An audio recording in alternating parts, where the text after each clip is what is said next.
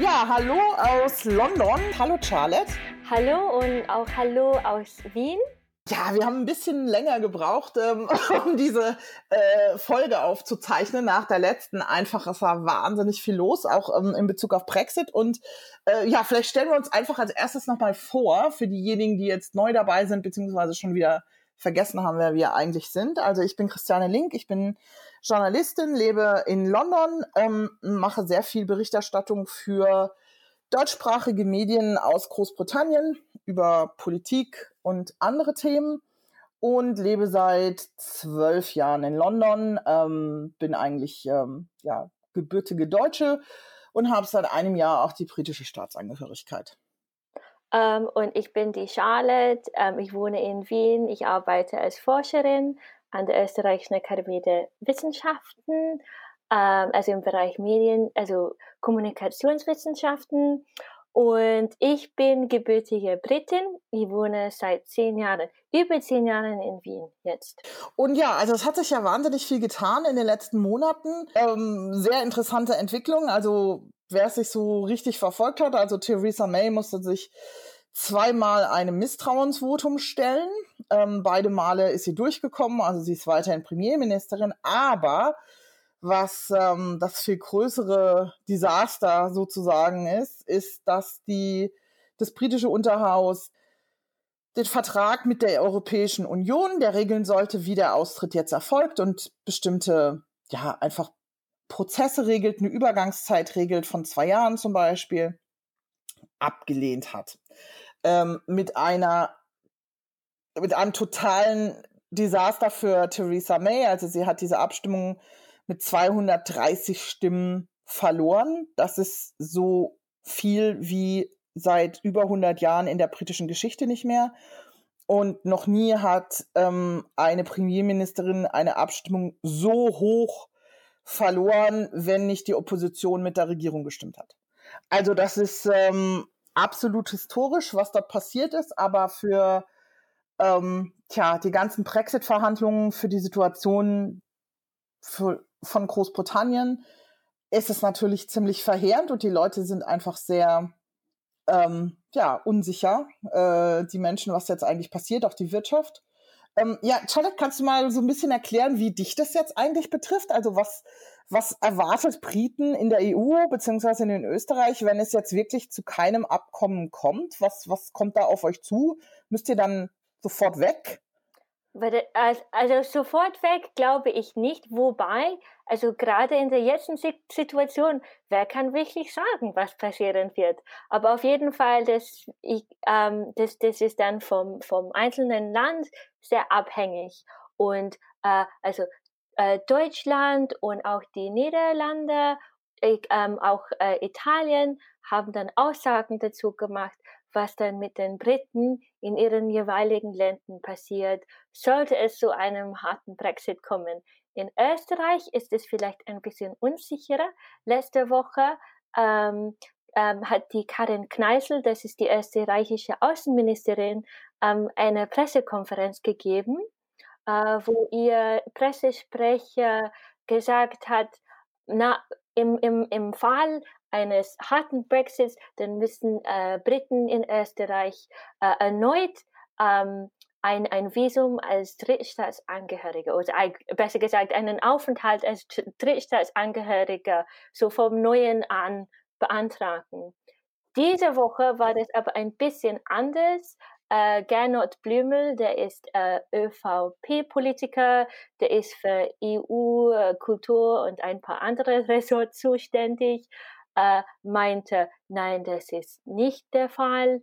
Ähm, wir werden, also wir arbeiten jetzt an einer Lösung, ähm, weil also von der britischen Seite steht es relativ fest, was mit äh, EU-Bürgern in Großbritannien passieren wird, nämlich ähm, keiner wird abgeschoben oder, oder den. Aufenthalt. Also es wird keinem den Aufenthalt aberkannt oder was. Also man, man wird dann in, in Großbritannien äh, bleiben dürfen und in Österreich dann. Aber man muss auch neu beantragen. Ah, also das ist oh, genau das Gleiche. Wir müssen auch neu beantragen. Ja. Also okay. jeder muss ähm, ein, und das ist auch kein, ähm, also es ist auch wirklich ein Antrag, da gab es sehr viel Streit drum. Also es ist eine ja, Application, ein Antrag, es ist nicht irgendwie eine Form, einfach nur eine Formalität.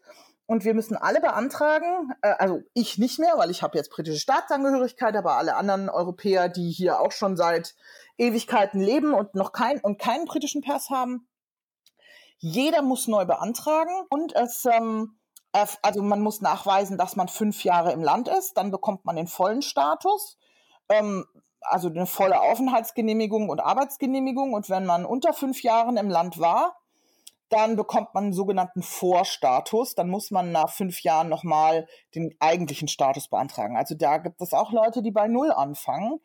Und ähm, Hinzu kommt noch, es gibt eine ähm, Überprüfung, wenn du straffällig geworden bist, irgendwann. Und es ist auch egal, in welchem Land, also ob das in Großbritannien war oder in, ähm, in deinem Heimatland zum Beispiel, dann gibt es Probleme. Und ähm, das war relativ gut geschützt über die EU. Also ähm, EU-Bürger konnten eigentlich immer nur abgeschoben werden, wenn sie wirklich schlimme Straftaten begangen haben. Ich glaube, da, da werden jetzt engere äh, Rahmenbedingungen geschaffen. Und ich glaube, jeder, der ähm, irgendwie eine Straftat begangen hat, ich, hoff, ich hoffe, dass es nicht so super krass machen, aber die britische Regierung ist eigentlich schon dafür bekannt, dass sie eigentlich kein Auge zudrücken bei irgendjemandem, der einen ausländischen Pass hat und irgendwie irgendwann eine Straftat begangen hat. Ähm, insofern ist es schon auch krass für die Europäer. Also die müssen auch komplett neu beantragen. Sie können, wenn sie schon ähm, eine europäische Aufenthaltsgenehmigung haben, also diese Permanent Residency auf europäischer Basis, können sie kostenlos eintauschen in Settled Status, so heißt der neue Status. Aber die Überprüfung wird trotzdem gemacht. Also diese Kriminalitätsprüfung wird trotzdem gemacht. Und ähm, das Gleiche ist mit Leuten, die eine, äh, schon eine Aufenthaltsgenehmigung haben, die vor der EU, also die, was weiß ich, in den 70er Jahren oder irgendwann ausgestellt wurde, die können wechseln, die müssen aber nicht. Ähm, aber ja, das Gute ist, die gute Nachricht dabei ist, ähm, so wie es derzeit aussieht, aber genauso wie du sagst, niemand weiß wirklich, was passiert, können, äh, wird es diesen neuen Status auch geben, wenn es kein Abkommen gibt. Also dieser Status ist schon nationales Recht. Es haben auch schon die ersten in so einer in so einem Testverfahren beantragt. Also da laufen im Moment diese diese Testverfahren, ähm, das geht über eine App. Die ersten haben schon beantragt und den auch bekommen. Also das ist schon nationales Gesetz. Das heißt, es wird nicht so sein, dass quasi die Europäer am 30. März rausgeschmissen werden. Und Gott sei Dank ist es auch nicht so, dass man unter den alten oder dass man auch äh, unter den Bedingungen für Drittstaatenangehörige beantragen muss, weil da gibt es ganz, ganz schwierige Bedingungen. Also ich glaube, man muss, ähm, oh, ich habe vergessen, wie viel man verdienen muss, aber es ist weit, weit mehr als das Durchschnittseinkommen in Großbritannien, das man verdienen muss, um hier überhaupt eine Arbeitsgenehmigung zu bekommen. Und ähm, also insofern, das ist schon mal eine gute Nachricht. Also die wollen diesen neuen Status auch einführen bei einem Nicht-Abkommen. Aber trotzdem ist es halt auch so, dass die Europäer beantragen müssen. Also das muss eigentlich ein, ein ganz großer Aufwand sein, wenn so viele Leute ähm, ihren Aufenthalt neu beantragen müssen. Das sind drei Millionen Menschen insgesamt, oder?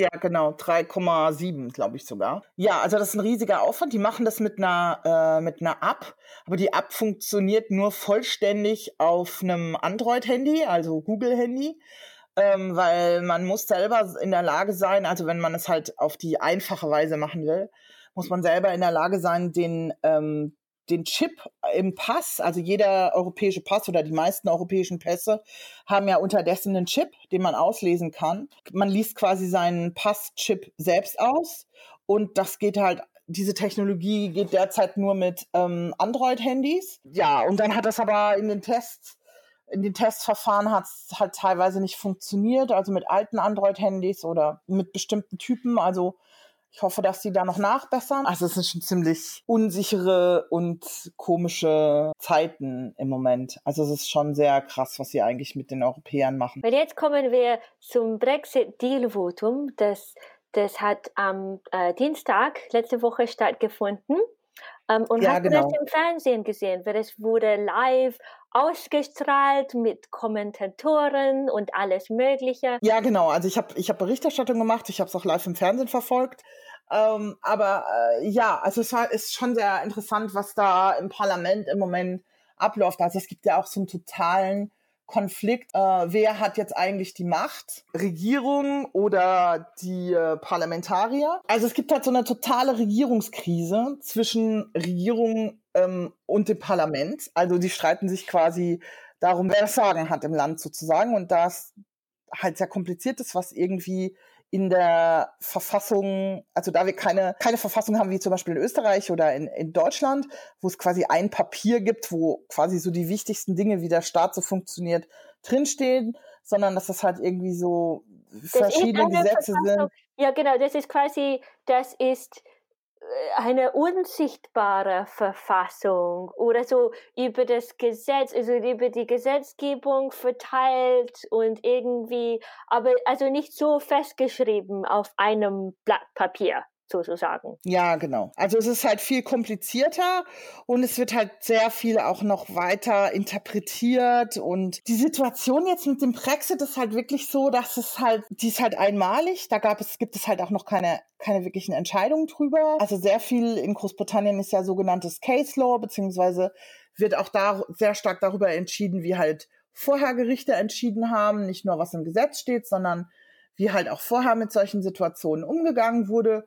Und es, das ist halt einfach beispiellos. Und das, glaube ich, führt wirklich zu enormer Unsicherheit. Und ich habe halt unterdessen auch so das Gefühl, dass die Parlamentarier selber in gewisser Weise überfordert sind, also gar nicht so richtig mehr durchblicken, was sie da eigentlich beschließen, beziehungsweise wie das Verhältnis zwischen europäischem Recht und britischem Recht läuft. Ähm, also das Votum, das Thema an sich ähm, ist also so wichtig, so kritisch, ähm, dass die äh, Abgeordnete, Nationalabgeordnete Tulip Siddiq, also die schwanger ist, also jetzt nicht mehr, sie hat ihren Kaiserschnitt um zwei Tage verschoben, damit sie bei dem Votum, dabei sein konnte. Ja, das ist wirklich total krass und das hat damit zu tun, dass, es, dass man quasi selbst aus wirklich super wichtigen Gründen, wie jetzt zum Beispiel eine Geburt ähm, oder halt schwere Krankheit oder so, halt nicht vom Parlament ähm, wegbleiben kann, sondern verliert man sein Recht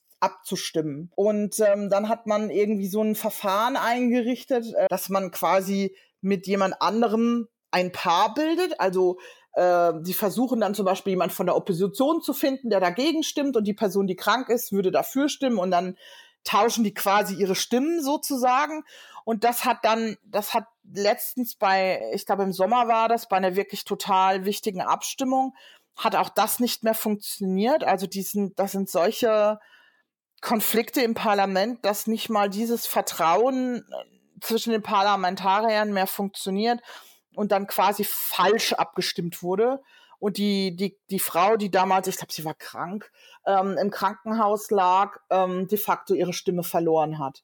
Oder glaube ich sogar, ja, also de facto ihre Stimme verloren hat. Und ja, also es ist halt einfach nicht, fair abläuft und seit jetzt ist halt dieses Vertrauen total hin, dass ähm, man quasi sich mit einem mit einem anderen Abgeordneten zusammentut und dann quasi ja so abgestimmt wird. Und es gibt halt schon ewig diese Forderung, dass man halt ermöglicht äh, in solchen gravierenden Fällen wie Schwangerschaft also oder Geburt, ähm, Krankheit und sowas dann halt trotzdem versucht den Abgeordneten die Möglichkeit zu geben abzustimmen. Und das krasseste krasse ist halt dass es halt sehr viel Frauen betroffen hat in den, in den letzten zwei, drei Jahren, die halt ihre Stimme nicht vernünftig abgeben konnten, weil sie halt gerade hochschwanger waren oder halt wegen aufgrund der, der späten oder der, der langen Schwangerschaft halt nicht mehr so einfach ins Parlament kommen konnten, beziehungsweise halt schon im Krankenhaus lagen wegen der Schwangerschaft.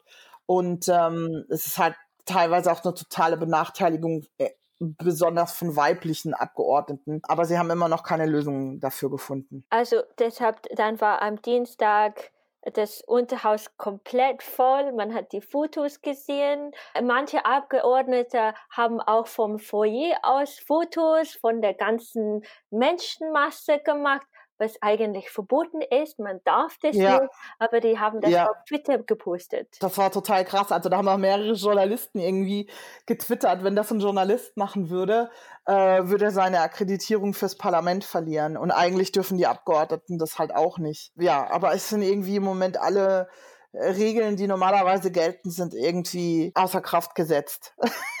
also von, äh, von Voting-Regeln, damit man irgendwie jemanden hilft, die im Krankenhaus liegt, bis hin zu, wir machen keine Fotos, wer wie abstimmt. Ich glaube, die waren sich so alle darüber bewusst, das ist so ein historischer Moment. Ja, dann gelten die ganzen Regeln nicht mehr, dann machen wir jetzt halt auch Fotos und so. Schon verrückt. Und ich, ich habe äh, am Mittwoch mit jemandem gesprochen, ähm, also ein, einem Europäer sozusagen, der auf der Besuchertribüne war, während, während die Abstimmung lief und während die, die, die Debatte lief. Und der meinte, es sei total interessant gewesen, ähm, auch, auch so zu sehen, wie die dann auf den Fluren miteinander umgegangen sind. Also die Brexiteers und die Remainer ähm, und auch Journalisten von der einen oder der anderen Seite oder ja, also wo man weiß, die unterstützen Brexit und die einen irgendwie sind dann eher gegen Brexit und so und ähm, auch wie so die, ähm, die ganze Auseinandersetzung auf den Fluren liefen und so und deswegen darf man auch keine Fotos machen eigentlich. Also es ist schon äh, sehr interessant zu sehen, wie dieses demokratische Spektakel da läuft, aber ehrlich gesagt fängt jetzt langsam an, auch so ein bisschen ähm, beängstigend zu werden, weil ich irgendwie mich frage, wer ist eigentlich, äh, wer ist eigentlich in Charge? Also Theresa May hat die Rückendeckung von ihren eigenen Leuten nicht mehr. Soll ich mal eine Prognose wagen? Was passiert in den nächsten, wo sind wir, 70 Tagen? 69 Tagen bis zum 29. März. Ich glaube, dass äh, die Opposition es nicht schafft, sich auf irgendwas zu einigen, um quasi sozusagen das Zepter ihr aus der Hand zu reißen, beziehungsweise um irgendwie einen No-Deal-Brexit zu verhindern und dass die Zeit abläuft, wie so eine, wie in einer Sanduhr und dass sie dann am 29. März um 23 Uhr dastehen und sagen, ja, komisch, jetzt haben wir Brexit und keiner hat ihn gestoppt. Warum hat ihn denn keiner gestoppt? Also ich glaube, im Moment sieht es sehr stark danach aus, dass es ein No-Deal-Brexit gibt. Und wie wird es dann ausschauen? Ist eine gute Frage. Ich glaube, dann realisieren einige erstmal, was es eigentlich bedeutet. Also wie stark abhängig Großbritannien äh, vom Kontinent ist was auch gar nicht unbedingt was Negatives sein muss, sondern das ist halt einfach so, also bedingt durch die Insellage und bedingt durch äh, also ökonomischen Gründen, was auch immer. Ich meine, ein, ein, riesiger Großteil unserer Lebensmittel kommt aus Europa. Wenn ich in meinen Kühlschrank gucke, sind da mehr europäische Sachen drin als britische und das hat nicht nur was damit zu tun, dass ich Deutsche bin oder deutsch sozialisiert bin und deswegen äh, gerne Knoppers esse, sondern es hat auch ähm, wirklich damit zu tun, dass einfach viele Lebensmittel halt nicht mehr in Großbritannien produziert werden und einfach importiert werden. Das und ist halt einfach so. essen sehr gerne äh, französischen Käse mhm. oder Import mhm. aus Italien. Mhm. Und es zählt auch noch dazu natürlich äh, Obst, Gemüse, so frisches Lebensmittel.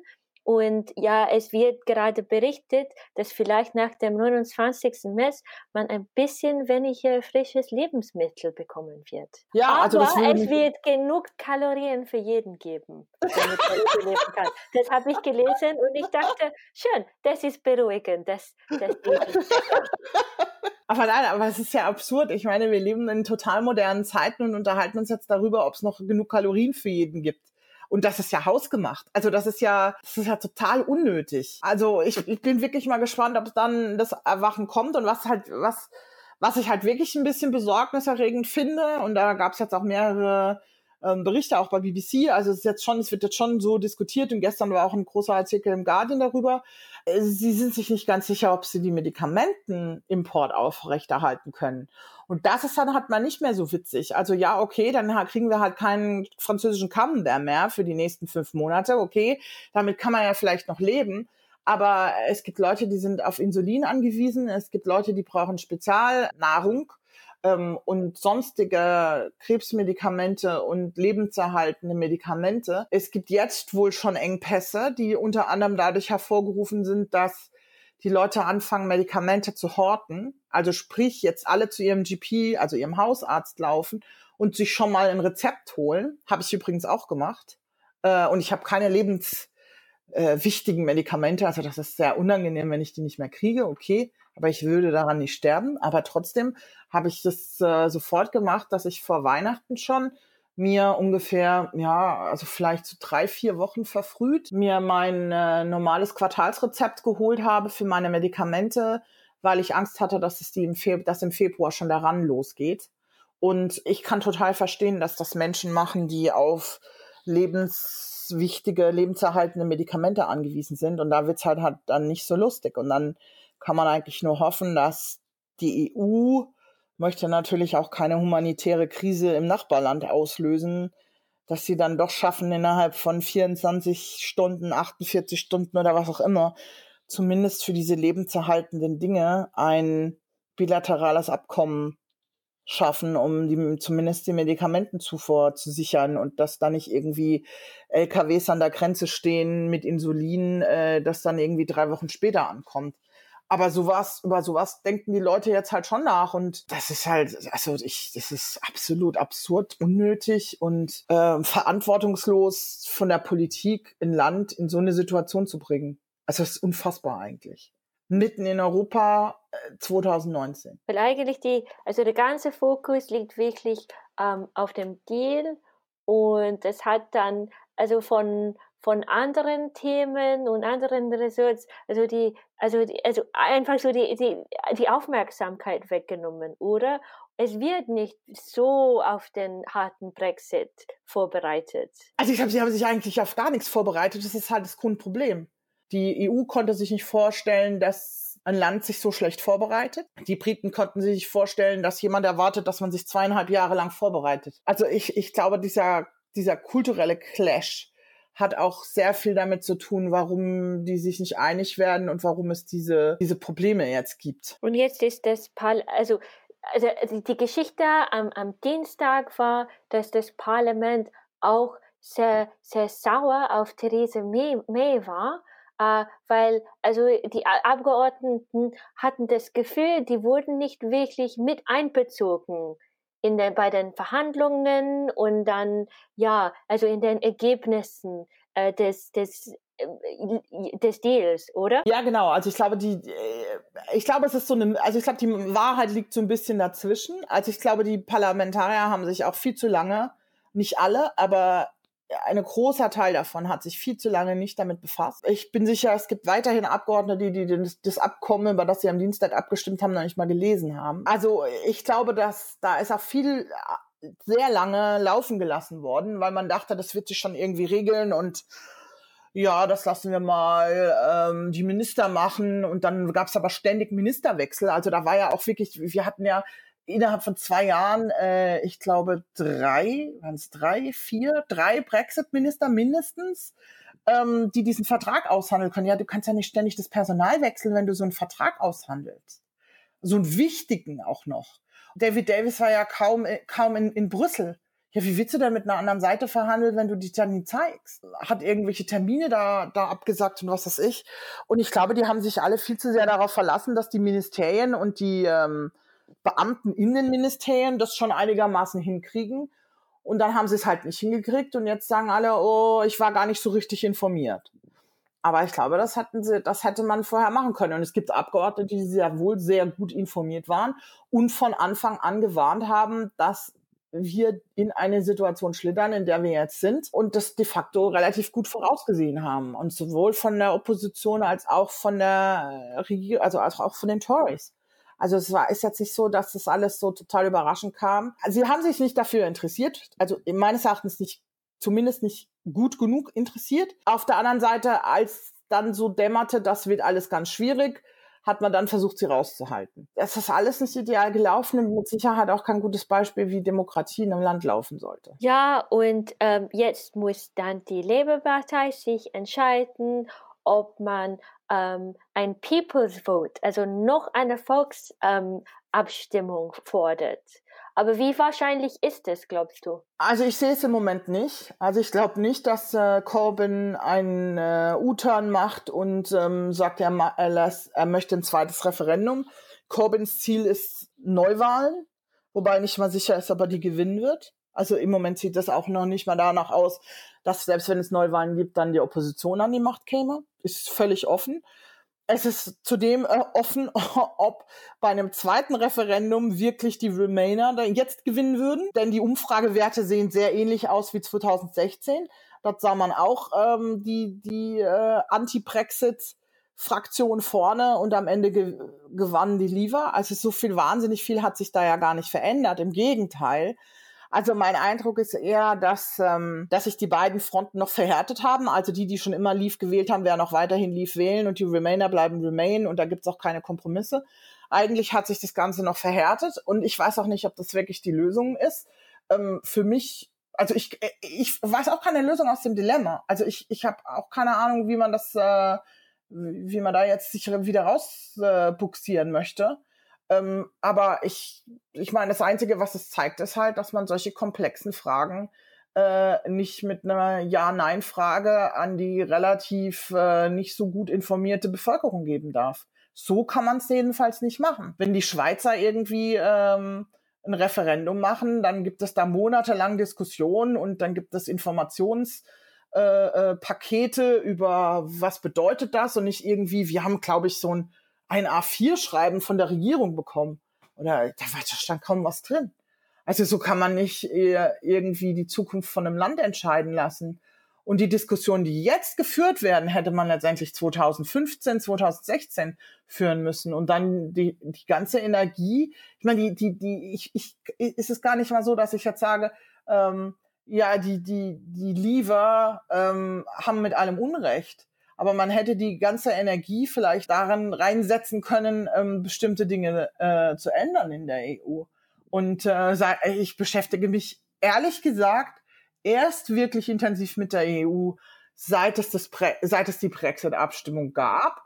Und ähm, da muss ich auch sagen, also ich finde, da könnten bestimmte Sachen definitiv anders gemacht werden und man müsste darüber mal diskutieren. Aber das ist jetzt, was die Brexit angeht, halt auch alles zu spät. Und dann hätte man der Regierung ein Mandat geben müssen, genau so nach Brüssel zu gehen und zu sagen, wir hätten gern das und das geändert oder wir finden das und das nicht gut und wir möchten mal da und darüber diskutieren. Aber äh, irgendwie so diese Brexit-Abstimmung in Ja-Nein fließen zu lassen, ist halt definitiv nicht die Lösung.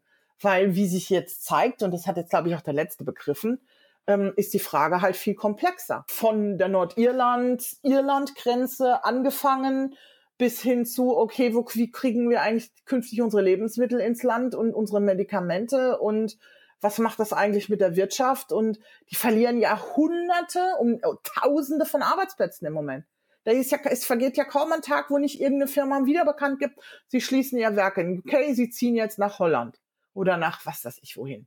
Nach, oder sie eröffnen eine neue Dependance in, in Belgien und ähm, verlagern ihren Hauptstandort dahin, was natürlich steuerliche Auswirkungen hat. Also nicht nur, dass Arbeitsplätze verloren gehen, sondern dass halt Großbritannien auch ja, Steuereinnahmen verliert, wenn, wenn, die, wenn die Firmen nur noch eine kleine Zweigniederlassung in Großbritannien haben. Tja, das, äh, das hat halt Auswirkungen und die ganze Frage ist nicht, wollen wir die EU verlassen oder nicht, sondern äh, man muss dann den, auch wirklich mal klar machen, was das bedeutet. Die Diskussion ist halt nie ernsthaft geführt worden. Es ging immer nur um Immigration und ähm, wir wollen die Polen nicht mehr und es sind zu viele Polen im Land und zu viele Osteuropäer. Das ist irgendwie, ähm, die werden, die werden, die werden den europäischen Arbeitskräften noch nachweinen, wenn sie ihre, äh, wenn sie keine Krankenschwestern, nicht mehr genug Krankenschwestern in den Krankenhäusern kriegen.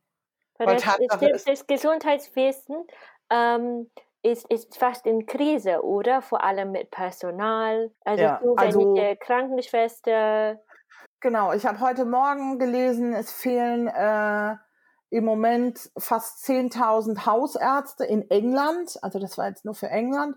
Es finden Zehntausende Hausärzte in England. Es gibt Regionen, wo ein Hausarzt auf dreieinhalbtausend Patienten kommt. Vor allem im Südwest, äh, sorry, im äh, Südosten von ähm, England, also London und Kent, also halt Londoner Einzugsgebiet sozusagen. So viele, die können selber sogar viele Hausärzte gar nicht ausbilden. Die müssen irgendwie ähm, aus, aus dem Ausland irgendwann kommen oder ja, halt einfach Fachkräfte ansiedeln. Und bei den Krankenschwestern ist es ja, ist es ja noch übler. Ist es nicht, ist es nicht nachzuvollziehen. Also ich glaube, insgesamt Großbritannien hat vor allem eine Identitätskrise und die sich dann jetzt mit dem Brexit bemerkbar macht. ich weiß nicht mehr so genau, wo sie stehen und hängen halt sehr vielen Dingen nach, die halt längst Vergangenheit sind. Das Empire ist vorbei, aber da kann man trotzdem ne, trotzdem, man braucht nicht ein Empire, um eine Identität eines Landes aufzubauen und Sachen zu finden, auf die man stolz sein kann. Ähm, ich habe letztens gerade einen Tweet gelesen, da hat jemand auf Twitter geschrieben, er wünscht sich das Großbritannien von den Olympischen Spielen 2012 zurück. Und das kann ich total nachvollziehen. Das war wirklich das beste Jahr für mich in Großbritannien auch. Und weil man auch wirklich auf die, die Werte gefeiert hat, die für mich auch Großbritannien ausmachen. Und dazu gehörte eben auch diese Vielfalt. Und natürlich Ausländer und vor allen Dingen London lebt ja von Multikulti und, und, und Vielfalt und, und vielfältige, auch vielfältige Geschichte und was auch immer. Also da wurden eben diese positiven Dinge gefeiert und dann ging es bergab. Nach London 2012 war der absolute Höhepunkt für mich oder ich würde sogar sagen für die Geschichte, die Nachkriegsgeschichte von Großbritannien. Die Stimmung war gigantisch, also nicht nur bei den Spielen selber, sondern insgesamt im Land. Die Leute waren positiv. Es war ähm, Großbritannien feierte sich selber und dann plötzlich setzte so ein ja so ein so ein London 2012 Blues ein, der dann irgendwann im Brexit endete. Mein, meine Familie, ich habe diese Woche mit meiner Familie gesprochen und ja. ähm, und die, die, also meine Familie meint, wo steckt jetzt David Cameron? Hat es nicht alles mit ihm angefangen? Naja, er berät ja angeblich Theresa May, habe ich gelesen. Also belasse ich mich von dem beraten, der die ganze Misere angefangen hat. Halte ich halt auch für ziemlich fragwürdig und finde ich, sieht auch nicht sehr gut aus. Weil nochmals, also zurück zu, äh, also in diese, in, in diese Zeit damals, also der war sehr stark für den Verbleib in der EU ja. ganz stark ja. gegen den Brexit. Ähm, aber ja. wegen ihm wurde abgestimmt. Das war seine Entscheidung. Ja, weil er de facto eine, eine äh, politische Krise, eine politische Spaltung in seiner eigenen Partei damit verhindern wollte. Die hatten ja zu dem damaligen Zeitpunkt Angst, dass die Tories auseinanderfallen ähm, über eine Pseudodiskussion zur EU. Und dann hat er äh, gesagt, naja, wenn ihr das alles so wichtig findet mit der EU, dann lassen wir halt darüber abstimmen und war sich hundertprozentig sicher, dass er die Abstimmung gewinnt und hat sich mal hochhaus hoch verrechnet. Der hat de facto das Interesse seiner Person und seiner Partei vor die Interessen des Landes gestellt. So sehe ich das. Und von so jemandem würde ich mich in so einer Krise, die er auch noch selber also angefangen hat, nicht beraten lassen. Ja. Und man könnte, man könnte das jetzt, also über die jetzige Situation sagen, oder also dass äh, parteipolitische Interessen immer noch also wichtiger sind als als äh, eigentlich das Interesse der, der Nation. Weil ja, natürlich im Unterhaus äh, ja also die also Fragen über über den Brexit und also über über den Deal ähm, ja, das sind nicht nur die einzigen Themen. Es gibt auch nicht nur zwischenparteilichen, sondern auch so parteiinterne Konflikte. Ja, genau. Also ich, ich denke, das ist auch im Moment so diese ähm, festgefahrene Situation im Parlament ist dadurch ausgelöst, dass die Parlamentarier ihre parteipolitischen Interessen auf beiden Seiten vor die des Landes stellen. So mit diesem dunklen, trüben Bild, dann können wir uns auf, auf den ja. 29. März freuen. Ja, genau. Genau. Also das wird jetzt noch, ähm, das wird jetzt noch sehr spannend. Ähm, was glaubst du, was glaubst du denn, wie es ausgeht? Ähm, ich habe absolut keine Ahnung. Wirklich, es ist eine sehr interessante Zeit, weil äh, jeder hat eine Meinung und keiner hat komplett Unrecht, weil alles offen ja. ist. Man kann eigentlich gar nichts Blödes sagen. Dafür sehe ich, glaube ich, im Fernsehen so viele Leute, die echt blöde Sachen sagen im Moment. Es ist echt, es ist echt krass. Also glaubst du, dass es zu, äh, zum Brexit kommt? Und wenn ja, zu was für einem? Ich weiß es Wirklich nicht. Und also keiner traut sich mit Sicherheit zu sagen. Das merke ich auch auf der BBC, wenn, wenn, wenn ein Journalist gefragt wird, was er denkt, also was, was es am wahrscheinlichsten geben wird, der kann diese Frage nicht klar beantworten. Und der, also mhm. der, der, der, der, der präsentiert einfach die verschiedenen Möglichkeiten und sagt, aber wir werden schauen, was passieren wird. Also mit Sicherheit kann ich auch nicht sagen, weil ja, ich weiß nicht besser als diese Journalisten. Äh, ich, ich kann mich nur darauf äh, vorbereiten, dass ich schaue, dass meine Papiere in Ordnung sind, ähm, ja. dass ich keine keine Flüge nach London buche, indem ich zum Beispiel am 28. nach London fliege und dann am 5. April zurückfliege, weil wer weiß, was passieren wird. Ähm, ja. Also ich fliege dann erst nachdem alles klar ist. Also ich mache dann, also über diese kurze Zeit, ähm, also an dem Datum dann kein Urlaub in, in, in England. Ich kann nur hoffen, dass das Beste passieren wird.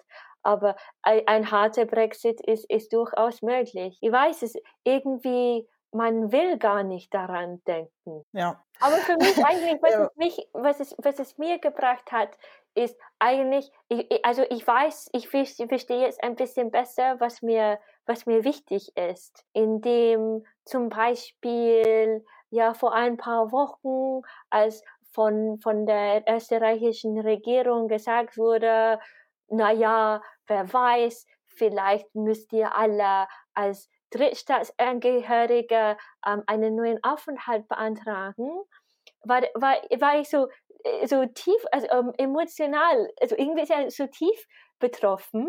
Also was natürlich also äh, negativ war, aber auch positiv im Sinne von, ich weiß, dass ich, also dass, dass, dass mein, mein Leben hier in Österreich mir was wert ist. Und also ich, also ich will mein Leben hier in Österreich nicht verlieren. Ich will nicht zurück. Ich bin hier glücklich. Also es ist gut, ich weiß, das, wenn, wenn, wenn einem mal Druck gemacht wird, dann weiß man, was man will. Und also das, also das war irgendwie, das war so das positive Ergebnis daraus. Du hast völlig recht. Das ist eigentlich mal ganz gut, in so einer Situation zu sein, weil man wirklich mit sich selber ins Reine kommen muss, unter welchen Bedingungen man sein Leben führen möchte. Und das finde ich gar nicht so schlecht. Und ich sage das auch manchmal zu den Briten. Ich sage denen auch, der Vorteil ist, ich habe jetzt zwei Pässe. Ich kann in 27 andere Länder gehen, ihr müsst hier bleiben. Und ihr habt euch selber eingebrockt. Ich habe nicht mitstimmen können damals. Und das ist sehr, auch manchmal sehr interessant, die Reaktionen zu sehen. Weil ich glaube, das ist denen gar nicht klar die sind immer gewohnt, dass sie überall hinreisen können, dass sie sich alles aussuchen können.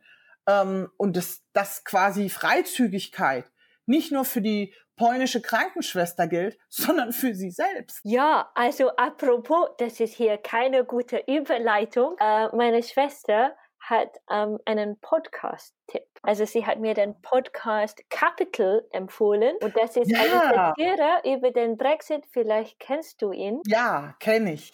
Äh, ja, das ist äh, also in einem fiktiven Großbritannien wird durch Volksabstimmung die Todesstrafe wieder, wieder eingeführt. Und ein sehr unglückliches Todes, neues Todesstrafe, in, also Ministerium muss dann muss also diese neue Entscheidung umsetzen und die müssen sich zum Beispiel für eine weichere oder eine härtere Todesstrafe entscheiden, also mit welcher Methode und wären das nur Mörder oder andere Täter. Es ist eigentlich ein sehr lustiger äh, Podcast, auch mit Harry Enfield, also diese englische Komiker. Also das, das kann ich empfehlen. Ja, ich äh, schließe mich der Empfehlung absolut an. Ähm, ist wirklich ein total toller Podcast und eigentlich fasst er auf sehr satirische, ironische Art so ein bisschen zusammen, was eigentlich in Großbritannien passiert. Also ist wirklich ein super Podcast, heißt Capital. Das war so meine Podcast. Ähm, Entdeckung 2018, muss ich sagen. Wirklich total gut gemacht. Ja. Ich glaube, wir wären dann mal durch für heute. Ja. Dann wünsche ich euch und dir, Charlotte, einen schönen Tag und äh, bis zum nächsten Mal. Ja, ebenso. Bis bald. Tschüss.